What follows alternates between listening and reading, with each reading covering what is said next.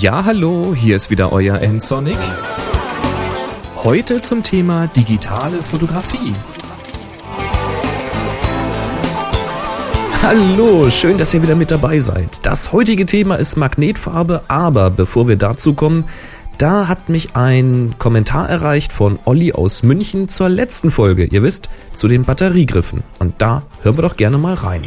Ja, hallo Boris, hier ist Olli aus München. Äh, kurzer Kommentar noch zu deinem äh, Podcast mit dem Thema Batteriegriff.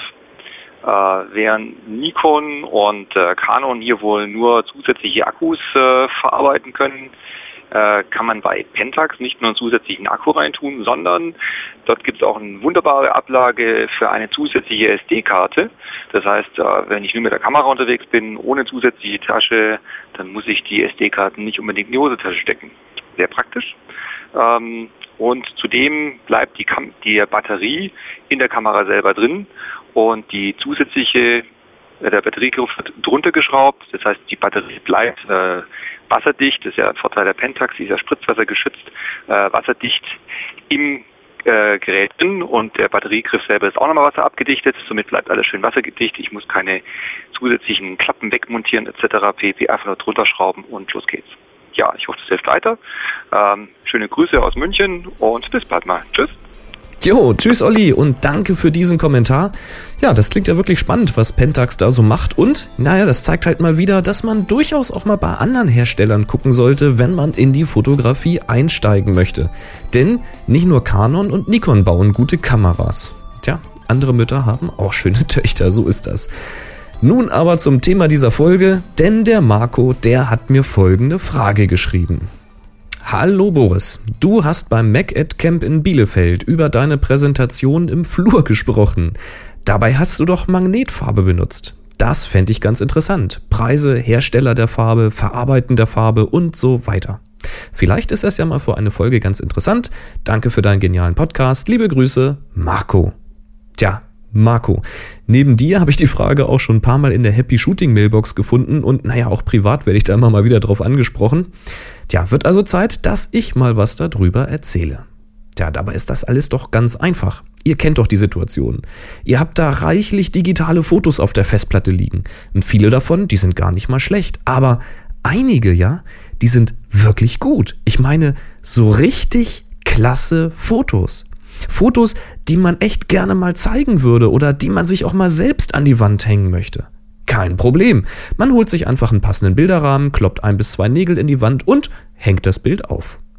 Blöd ist jetzt nur, dass die Wände ja endlich sind. Ich meine, selbst in einer größeren Wohnung sind ja irgendwann mal alle Wände voll mit Bildern. Ja klar, man kann jetzt natürlich die Bilder im Bilderrahmen auch austauschen, aber mal Hand aufs Herz. Wer macht das wirklich regelmäßig? Ist doch irgendwie aufwendig, mit dem Glas zu hantieren und immer alles genau auszurichten und Staub und Fettfinger wieder abzuwischen. Äh, also lässt man es doch lieber gleich hängen. Für die richtig endgenialen Fotos ist das auch völlig in Ordnung. Die kommen auch ganz gut hinter Glas und so, alles klasse. Aber für diese, naja, eigentlich ganz guten Bilder oder für Fotos, die jetzt gerade zur aktuellen Stimmung oder der aktuellen Lebenssituation passen, da habe ich eine Lösung für gesucht. Und ich habe sie gefunden. Magnetfarbe. Magnetfarbe, der Name, der ist ein bisschen falsch. Das ist ja eigentlich gar nicht eine Magnetfarbe, sondern eher eine Eisenpartikelfarbe, also eine magnetische Farbe. Also eine Farbe mit sehr vielen winzig kleinen Eisenpartikeln drin. Also eigentlich streichfähiges Eisen, wenn ihr so wollt. Ja, darum ist die Farbe eben auch nur in Grau zu bekommen, zumindest was ich bisher gesehen habe. Es mag sein, dass es da vorgefärbtes gibt, in Schwarz gibt es das glaube ich auch, aber naja, Grau ist schon okay. Und auf die Wand kriegt man die Farbe eben wie jede andere Farbe auch, mit Pinsel oder Rolle. Ob es diese Farbe jetzt nur von einem Hersteller gibt, also ob das irgendwie ein Patent ist oder ob es da viele Hersteller gibt, das weiß ich ehrlich gesagt gar nicht. Ich vermute aber mal, dass es da mehrere Firmen gibt, die das anbieten. Meine, die habe ich bei Obi gekauft, ich habe die aber auch schon bei Bar und bei Hornbach gesehen. Also einfach mal im nächsten Geschäft schauen. Und ein Malerbetrieb wird sowas auch anbieten können. So richtig billig ist die Farbe allerdings nicht. Also ein halber Liter, der liegt so, je nachdem, wo man guckt, um 20 bis 25 Euro. Ein ganzer Liter gerne mal 35 bis 40 Euro, da wird es dann also ein bisschen günstiger. Ja, und wenn man etwas sucht im Internet, dann kriegt man das bestimmt auch noch ein paar Euro günstiger. Wie weit kommt man jetzt mit einem Liter? Da sagt man, das sind etwas mehr als ein Quadratmeter, wenn man vier bis fünf Schichten übereinander aufträgt. Ich habe die Farbe mit so einer kleinen Schaumstoffrolle direkt auf die Tapete aufgetragen. Also wir haben den Flur renoviert, neu tapeziert mit Raufaser und direkt auf die Raufaser habe ich dann diese Farbe drauf gemalt. Und eben in mehreren Schichten. Und jede Schicht muss dann gut trocknen, dann kommt die nächste Lage oben drüber. Und das macht man eben deshalb, damit man möglichst viele Eisenpartikel an die Wand bekommt. Denn je mehr Schichten, desto mehr Eisenpartikel und desto besser halten später die Magnete. Und ich glaube, bei mir im Flur sind es so fünf oder sechs Schichten gewesen. Nun hat man natürlich eine große graue Fläche an der Wand. Ja, und das sieht natürlich immer richtig blöd aus. Ist aber auch kein Problem, denn bei der Magnetfarbe, bei mir zumindest da im Obi, da war noch so eine weiße Deckfarbe mit dabei. Wenn also die Magnetfarbe getrocknet ist, dann kann man mit dieser weißen Deckfarbe oben drüber gehen. Und wenn die wiederum getrocknet ist, ja, dann kann man eben die ganze Wand hinterher, und das wollten wir sowieso machen, Raufaser halt, ganz normal mit einer Farbe ja, seiner Wahl streichen. Das fällt dann hinterher auch kaum noch auf. Nur die Raufaser im Flur ist an dieser Stelle jetzt eben etwas weniger rau, weil ja über diesen Raufaser jetzt noch mehrere Schichten Magnetfarbe oben drauf liegen. Das ist nicht perfekt glatt, aber es ist schon deutlich glatter als die Raufaser daneben. Stört mich aber nicht, fällt nicht doll auf und sollen ja sowieso Fotos ran, oder?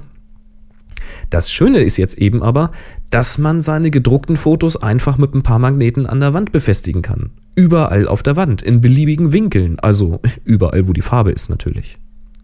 Allerdings ist diese Magnetfarbe jetzt kein Ersatz für eine richtige Metallwand.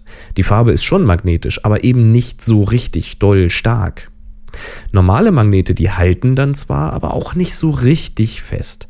Das reicht jetzt hier zwar bei uns für so A4 oder A3 Poster, wenn man mit vier Magneten, also in jeder Ecke so einen Magneten nimmt. Die gehen aber schon recht leicht wieder runter, wenn man mal dagegen kommt.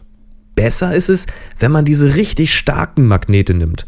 Das Stichwort ist da Neodymmagnet. Also genauer Neodym, Eisen und Bohr. Heißt dann auch NDFEB ja, sind halt so Dauermagneten, die sehr, sehr stark sind. Neodym-Magnete müsst ihr mal fragen, die bekommt ihr vermutlich auch im Baumarkt, naja, oder eben im Internet. Ich finde die Farbe jedenfalls sehr praktisch und ich freue mich, dass ich jetzt Poster von unserem Pferdchen jederzeit gegen neue Fotos austauschen kann, ohne erst lange mit einem Bilderrahmen hantieren zu müssen. Ich würde jetzt allerdings auch nicht die ganze Wohnung damit einstreichen wollen. Also vom Preis mal abgesehen, dürften die Eisenpartikel auch eine echte Hürde für Mobiltelefone und Wireless LAN darstellen. Naja, und auf beides möchte ich jedenfalls nicht mehr verzichten.